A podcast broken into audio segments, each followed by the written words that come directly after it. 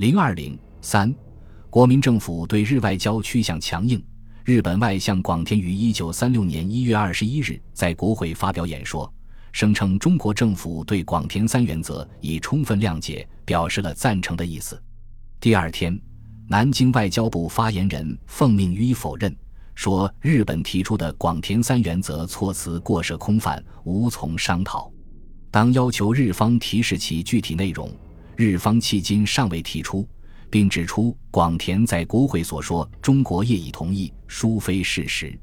日本把广田三原则作为调整中日两国关系的基础。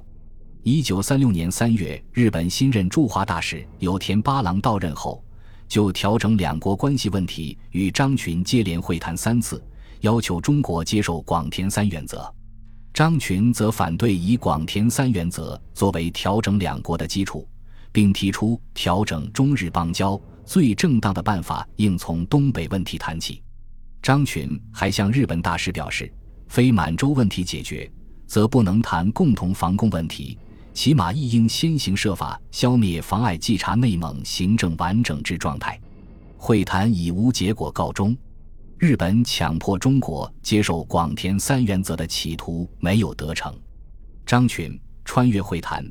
一九三六年日本二六政变后，广田弘毅出任内阁总理大臣，加快了侵华步伐。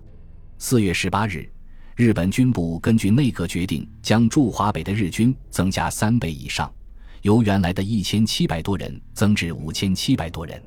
从五月起，大批日军涌入华北，为发动全面侵华战争做准备。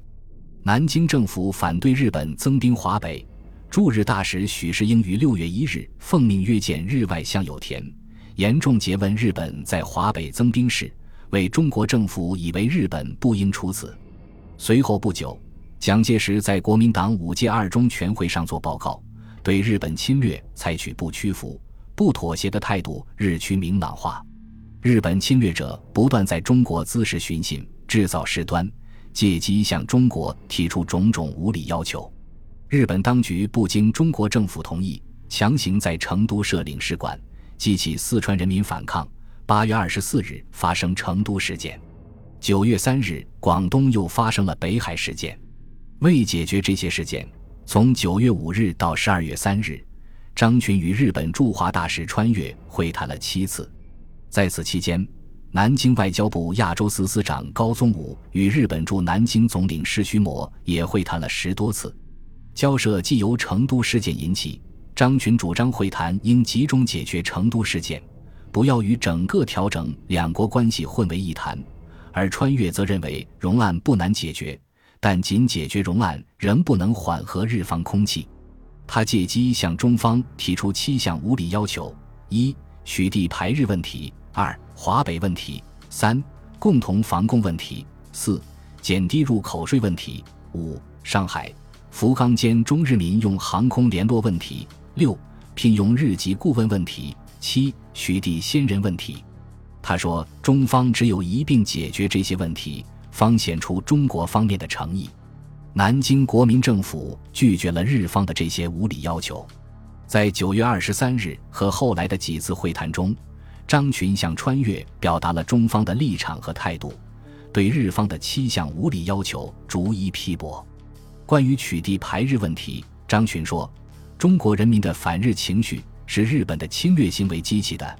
中国政府当局能够制止公开的行为，却不可能制止国人的感情。如要除去这种恶感，日本方面要避免以武力干涉或高压手段来对待中国，需表示尊重中国的主权及行政的统一。”关于华北问题，张群说：“倘日方之真意。”不在平等互惠之经济合作，而在华北之政治及财政方面，甚至欲造成独立或半独立之政权，则此种计划险些破坏中国领土主权之完整，绝无商讨之余地。关于共同防共问题，张群说：“日本在广田三原则中提出共同防共，原来中方予以拒绝，现在打算使国策来一个大转换，且作为对日诚意的一大表示。”故拟与日方讨论此问题，但防共范围只限于从山海关、古北口、张家口、绥远、包头支线以北，而且其方法以防御为主，而不以攻击为目的。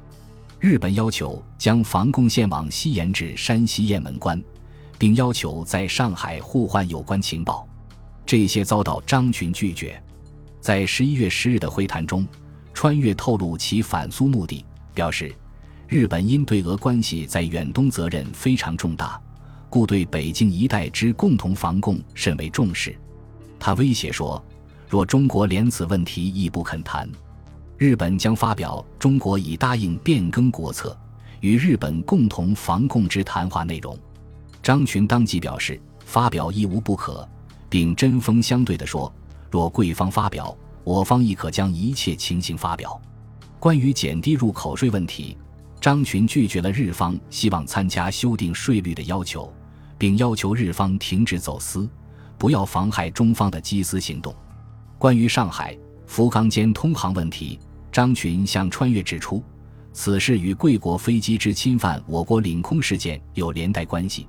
日本飞机在华北之不法举动不早解决，则上海、福冈间之联航问题殊难谈到。关于聘用日籍顾问问题，张群说，需待关系得到相当调整时机到来时方可办理，不能作为要求。关于取缔非法新人问题，张群说，日方如指明事实及确实地点。我方可协助缉捕其在中国各地之非法日籍人民，日方关心尤需从严承办。张群根据蒋介石指示，在九月二十三日和十二月三日的会谈中，向日方提出了反要求。他对川越说：“塘沽、上海两协定之取消，冀东为组织之取消，华北非法飞行之终止，查绥为匪军之消灭及走私停止等等问题。”系我方最低限度之要求，均应同时解决。调整国交谈判开始不久，蒋介石十月八日在南京接见川越，强调指出，在调整中日国交中，中方所要求者重在领土不受侵害及主权与行政完整之尊重，中日间一切问题，应根据绝对平等及互尊领土、主权及行政完整之原则，由外交途径。在和平友善空气中从容协商，蒋指派张群与川越会谈，并向川越声明张部长之意见及政府之意见。在十二月三日最后一次会谈中，张群针对不久前发生的绥远事件和青岛事件，揭露和谴责了日本的侵略行径。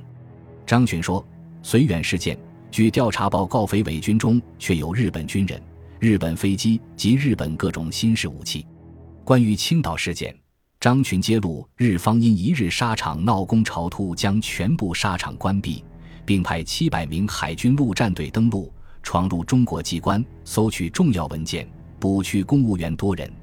张指出，此种不法行为，不独足以激动风潮，实属侵害我国主权。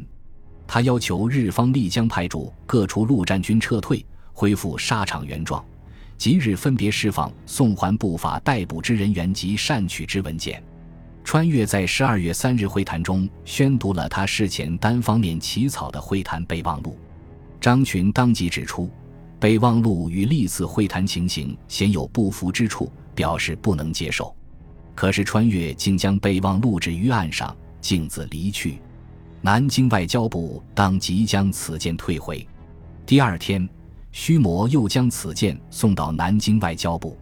十二月四日，南京外交部再派人将备忘录退还须磨，并在公函中指出，此件既非过去双方谈话之正确记载，不能作为参政之根据。十二月七日，南京外交部正式公布了张群先后与有田、穿越会谈的经过，以正视听。本集播放完毕。感谢您的收听，喜欢请订阅加关注，主页有更多精彩内容。